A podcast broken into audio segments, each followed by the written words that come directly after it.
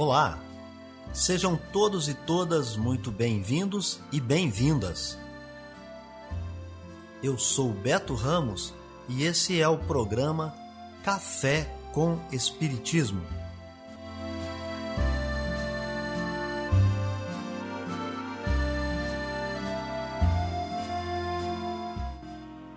Um programa diário que aborda temas da filosofia, de conhecimentos gerais e de espiritismo. A verdade é o conhecimento que liberta.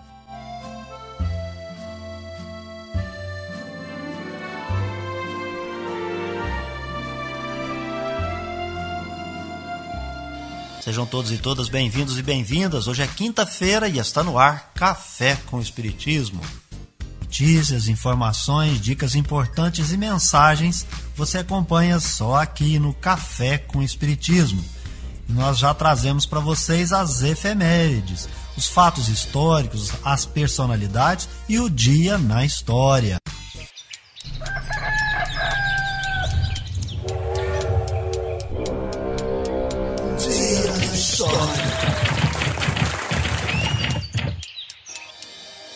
Dia 21 de outubro é a data que Fernão de Magalhães avista o hoje conhecido Estreito de Magalhães, a maior e mais importante passagem natural entre os oceanos Atlântico e Pacífico. O 21 de outubro é a data que marca o início da Semana Nacional de Ciência e Tecnologia. No dia 21 de outubro também temos o Dia Nacional do Ecumenismo.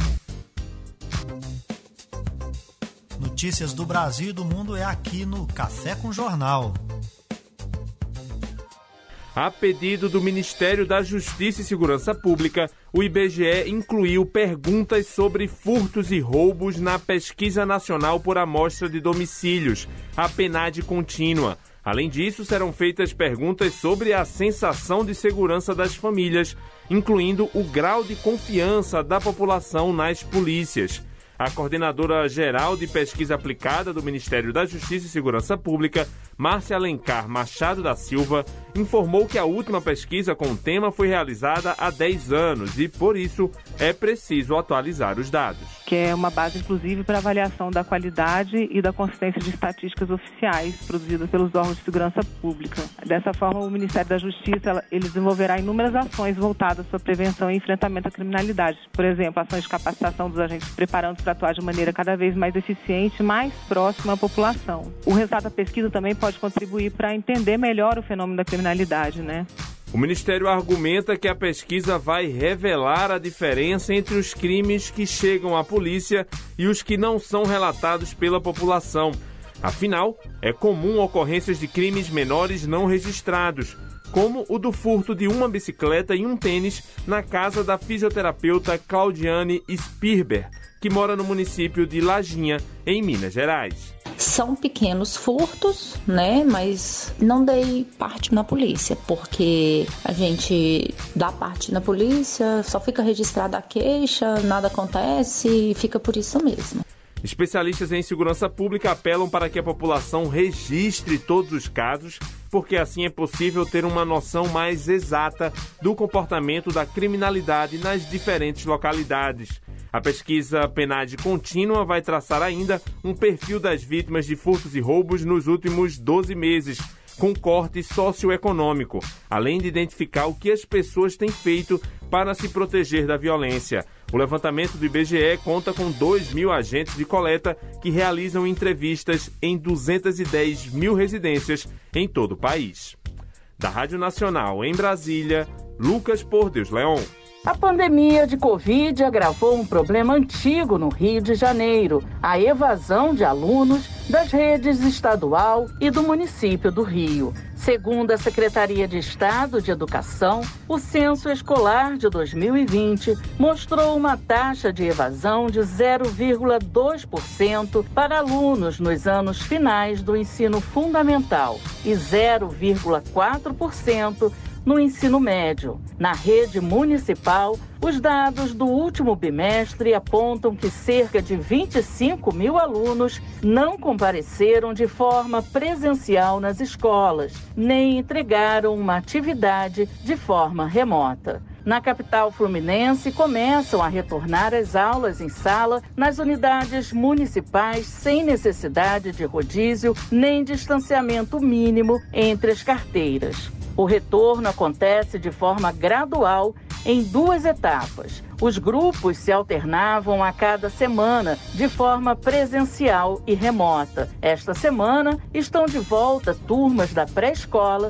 do primeiro, segundo, quinto e nono anos do ensino fundamental e do programa Carioca 2, de aceleração de ensino. Alunos das outras séries devem voltar na próxima semana. Mas esse retorno tem causado preocupação em parte da comunidade escolar. Muitos alunos relatam em grupos de redes sociais que não se sentem seguros em razão da pandemia, o que pode aumentar ainda mais o percentual de evasão. Esse desafio se soma à batalha para superar os prejuízos causados na aprendizagem durante o período de distanciamento social e realizar busca ativa dos alunos. Questionada sobre o quadro de evasão escolar, a Secretaria de Estado de Educação informou que não poderia atender a demanda porque o secretário está em uma agenda externa. Já a Secretaria Municipal não retornou o nosso contato. Da Rádio Nacional no Rio de Janeiro, Solimar Luz. O tradicional cafezinho com pão e manteiga que tanto agrada ao brasileiro subiu quase 10% nos últimos 12 meses. A alta de 9,40% ficou ligeiramente abaixo da inflação para o mesmo período, que foi de 9,60%. De acordo com pesquisa da Fundação Getúlio Vargas, o preço do café disparou 28,69%, enquanto o pãozinho subiu 8,13%. Para o economista da FGV e responsável pelo levantamento, Matheus Peçanha, no caso do café, a alta foi influenciada pela seca e pela geada nas lavouras. Já no caso do pãozinho, o motivo foi o dólar, uma vez que a maior parte da farinha de trigo é importada. Peçanha acredita que os preços desses itens ainda vão continuar elevados, mas que há formas de diminuir os custos com o café da manhã. Para o brasileiro é, driblar esse problema. No, no caso do café, do leite, do, dos derivados, né, queijo, manteiga, que você geralmente consegue comprar em supermercados, né? Aí vale sempre a pesquisa, né, a caça aí do desconto, mas o principal problema é o pãozinho, o pãozinho francês, né, que geralmente você compra na padaria perto de casa, mas se você não, não liga tanto pro pãozinho francês, né, de repente vale tentar substituir, incluir um pão de forma aí na compra aí do supermercado, ou tem outras substituições, como por exemplo uma tapioca, é, uma banana da terra. O professor Leonardo Vieira, que mora na região central do Rio de Janeiro e costuma tomar o café da manhã em padarias, admite que os preços pesaram no bolso. O cafezinho em vários lugares já subiu muito de preço, os salgados subiram muito de preço, pão de queijo que eu costumo comer sempre, em alguns lugares já subiu bastante de preço também. Eu tenho tentado não comer na rua sempre que posso, né? É que às vezes no dia a dia a gente acaba precisando comer rapidinho ali entre um trabalho e outro ou indo para o trabalho, mas eu tenho tentado me planejar para comer na rua o menos possível. Outros itens analisados pela FGV e que também registraram alta são o queijo Minas, que subiu 12,70%, e a margarina, que aumentou 24,30%. Da Rádio Nacional no Rio de Janeiro, Cristiane Ribeiro. Viver bem. Dicas de como conviver harmoniosamente em todas as fases da vida. Para você que busca sua melhora individual, temos dicas de esportes, alimentação saudável, leitura edificante, hábitos espíritas e profissões. Viva bem e favoreça sua saúde física, mental e espiritual. Confira agora dicas de uma alimentação adequada e saudável. Utilize óleos, gorduras, sal e açúcar em pequenas quantidades. Utilizados com moderação ao temperar e cozinhar alimentos in natura ou minimamente processados, esses ingredientes contribuem para tornar a alimentação mais saborosa sem torná-la nutricionalmente desbalanceada. Limite também o consumo de processados. Ingredientes e métodos usados na fabricação de alimentos, como conserva de legumes, compota de frutas, pães e queijos, altera de modo desfavorável a composição nutricional dos alimentos dos quais derivam. Podem ser consumidos em pequenas quantidades como ingredientes de preparações culinárias ou parte de refeições baseadas em alimentos in natura ou minimamente processados. Amor à sabedoria. Está no ar o Filosofando. As classes sociais na filosofia de Karl Marx. Karl Marx viveu entre os anos 1818 a 1883. Nascido em Trier, produziu uma ciência baseada em vários conhecimentos, sendo, portanto, a sua obra complexa. A filosofia e o método que Marx criou, junto com seu companheiro Friedrich Engels, chama-se materialismo histórico dialético. Marx elaborou sua teoria geral e o programa dos movimentos operários. Assim, o marxismo tem suas bases no socialismo científico e no materialismo histórico e dialético. Marx estabelece uma relação entre a realidade a filosofia e a ciência. Considera a realidade social como uma concretude histórica, um conjunto de relações de produção construído pela sociedade no tempo e no espaço. Cada sociedade é representada pela sua totalidade, havendo diversas formas de organização humana diretamente influenciadas pela família, o poder e a religião. Em sua teoria, Marx tenta entender como a sociedade em geral funciona, tendo como base a sociedade do século XIX, cuja filosofia alemã era predominante. A história humana, determinada pelas contradições nos modos de produção situadas em uma formação social histórica, implica a dominação de uma classe social por outra, acabando por instituir a luta de classes burguesia de um lado, operários de outro, no caso do capitalismo. Essas duas classes mantêm uma oposição de valores e de interesses, sendo produto da propriedade privada e sempre existirão em função dela. Enquanto a sociedade não teve propriedade privada, não existiam classes sociais determinadas. A partir do momento em que a sociedade passou a entender que a produção social era de direito de pessoas ou de famílias isoladamente, a propriedade privada estava instaurada. Na industrialização, a propriedade privada e a forma salário separam o trabalhador dos meios de produção, como consequência, o separam também do fruto do seu trabalho, que foi apropriado pelo capitalista.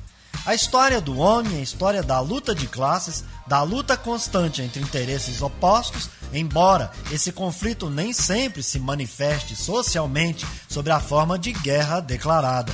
No entanto, a luta na sociedade capitalista é muito clara, pois jamais a dominação e a exploração humana foram tão evidentes, mesmo havendo uma pequena parcela de burgueses em relação aos operários.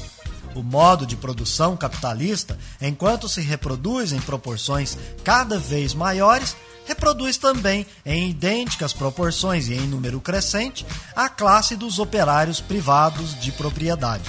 A acumulação do capital não faz mais do que reproduzir essa relação dominação-exploração, numa escala igualmente progressiva, com mais concentração de renda por um lado e com mais assalariados por outro acumulação do capital é, ao mesmo tempo, aumento do proletariado e da exploração do trabalhador assalariado. O que recria o proletariado não é apenas a pobreza natural, mas a pobreza artificialmente provocada.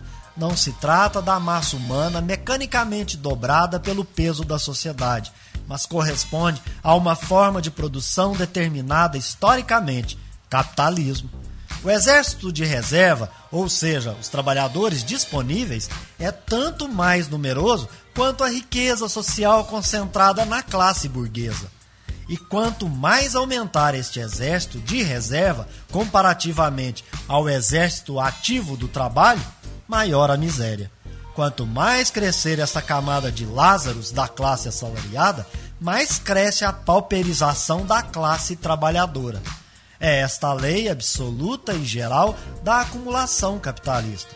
Só a produção capitalista, hoje com toda a tecnologia, cria as riquezas e as forças produtivas necessárias para tal, criando ao mesmo tempo, com a massa dos operários oprimidos, a classe social que cada vez mais é obrigada a reivindicar a utilização dessas riquezas e dessas forças produtivas em favor de toda a sociedade e não em favor de uma classe monopolista.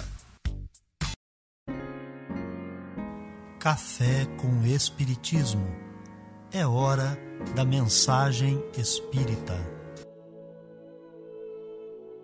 Projeto Luz Acima Mensagens ao Coração, da obra Luz Acima, ditada por Irmão X a Francisco Cândido Xavier.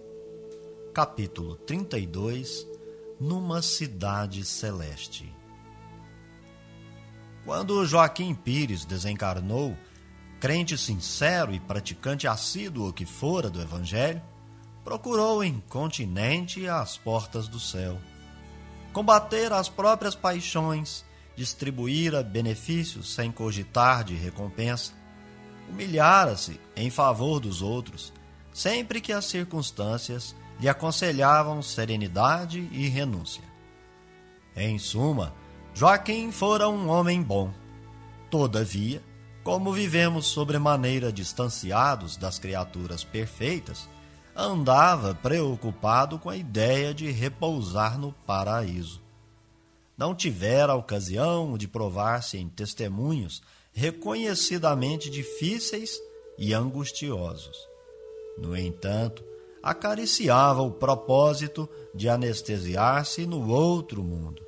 Queria descansar, esquecer, embriagar-se no êxtase divino. Morreu, por isso sem receio algum. Despediu-se quase contente dos familiares.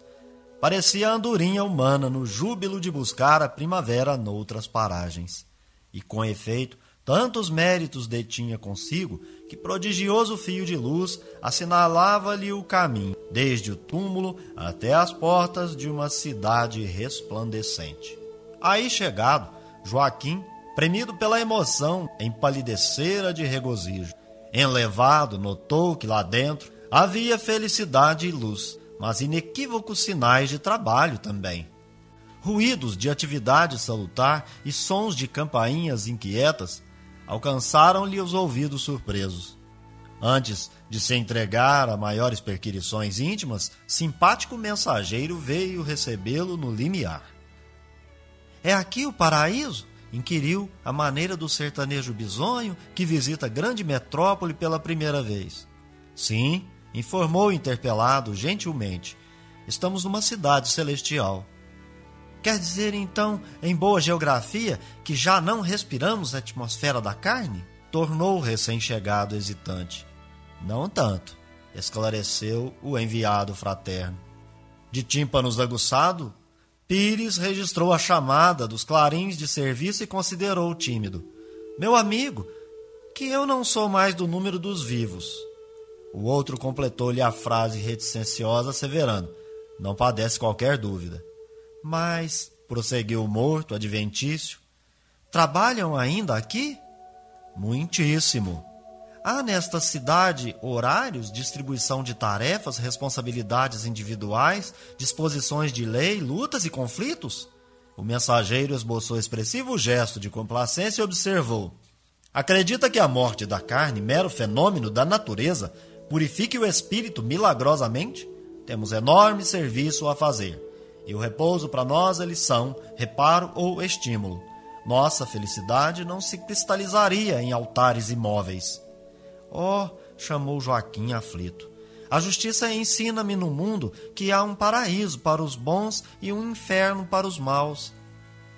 E você? interrogou o companheiro intencionalmente. Se julga perfeitamente bom? Não, respondeu Pires com humildade não fingida. Sou um pecador, bem, o reconheço, contudo, francamente não admitia houvesse tanto serviço após o sepulcro. Suporá inoportuno e intempestivo nosso propósito de luta e solidariedade, melhoria e reconstrução? Quem não é infinitamente bom deve amparar quem não é infinitamente mal. É imprescindível atender aos imperativos da vida. Só Deus é o absoluto. Sim, compreendo, resmungou Joaquim, descoroçoado. Todavia sonhava com a paz perpétua. E continuou: Existe aqui chefia e subalternidade?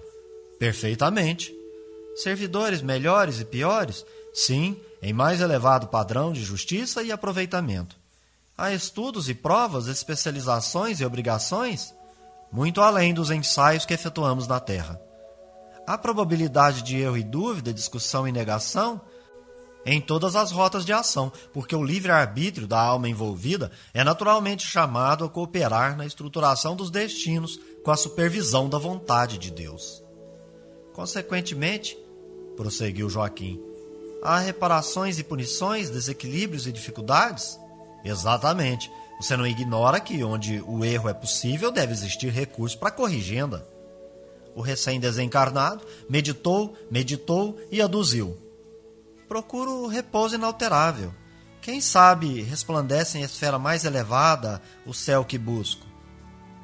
Assim não é, disse-lhe o interlocutor. Quanto mais alto subir, mais trabalho encontrará, embora em condições diferentes. Parece-me que o paraíso sonhado por você é o Éden da espécie Limax arborum. Essas criaturas, que no fundo são igualmente filhas de Deus, organizam o próprio lar através de folhas e flores. Aquietam-se e dormem descansadas sob a claridade do firmamento. Nada perguntam, não riem nem choram. Desconhecem os enigmas, não sabem o que vem a ser aflição ou dor de cabeça. Alimentam-se daquilo que encontram nas árvores preciosas da vida. Ignoram-se a guerra ou paz, dificuldade ou pesadelo entre os homens vivem alheias aos dramas biológicos, aos conflitos espirituais. E se um cataclismo fulminasse o universo em que nos achamos, não registrariam grandes diferenças. Oh! gritou Joaquim, repentinamente entusiasmado. Quem são esses seres privilegiados? São as lesmas, esclareceu o emissário sorrindo. E se você descer suficientemente, encontrará o paraíso delas. Joaquim modificou a expressão facial e, embora consternado, quando ouviu falar em lesmas, resolveu entrar. É isso então, pessoal. Se inscreva no nosso canal, deixe sua impressão em comentário. Um forte abraço e até o próximo Café com Espiritismo. Fui! Este foi o nosso programa Café com Espiritismo um oferecimento de Instituto Revelare.